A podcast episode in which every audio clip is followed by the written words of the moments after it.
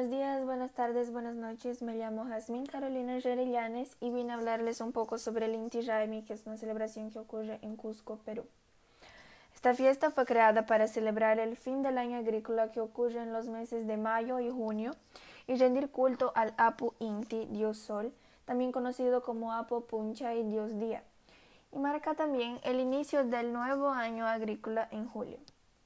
La celebración tiene más de seis siglos y es desde 1944 que los habitantes de Cusco festejan el Inti Raymi año a año. Esta fiesta es la más importante llevada a cabo en los tiempos del Tahuantinsuyo, el cual baseaba su religión al dios Sol. Practican sacrificios, reverencias y dan ofrendas al dios Sol, costumbres normales para los incas ya que se creen hijos del Sol. El Inti Raymi también es conocido en Perú como Día de Cusco. Esta fiesta se celebra cada 24 de junio durante el solsticio de invierno. La celebración actualmente dura un día, pero antes tenía duración de como unos 15 días. La fiesta tiene un cronograma de cómo todo funciona. Todos los años se sigue el mismo cronograma, que también ayuda a los turistas cuando visiten Perú en esa época.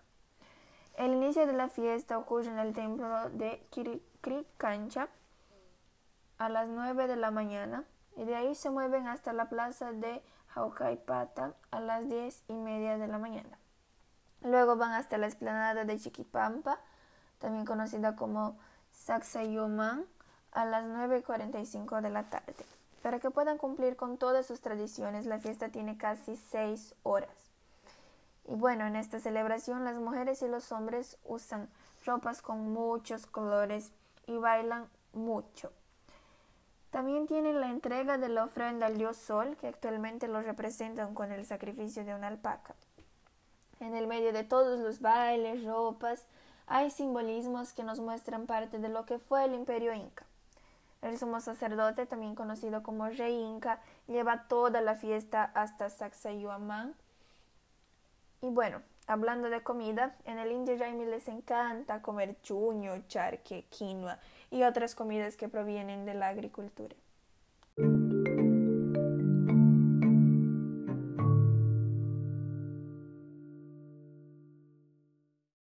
Bueno, ahora les voy a decir algunas curiosidades de esta increíble fiesta que ocurre en Perú.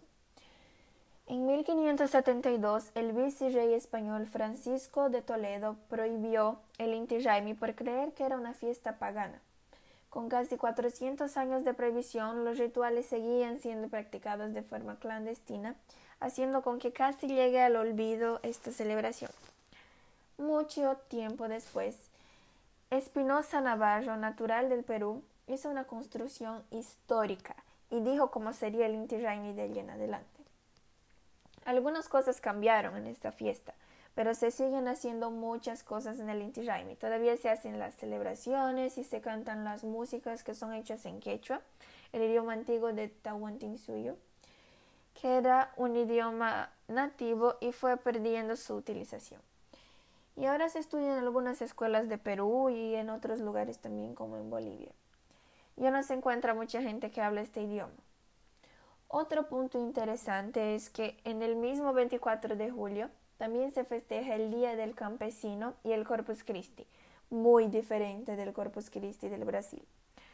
Pero este año, con la pandemia del coronavirus, el Inti Raymi 2020 fue cancelado y la ciudad de Cusco no se vestirá de gala para recibir el dios sol.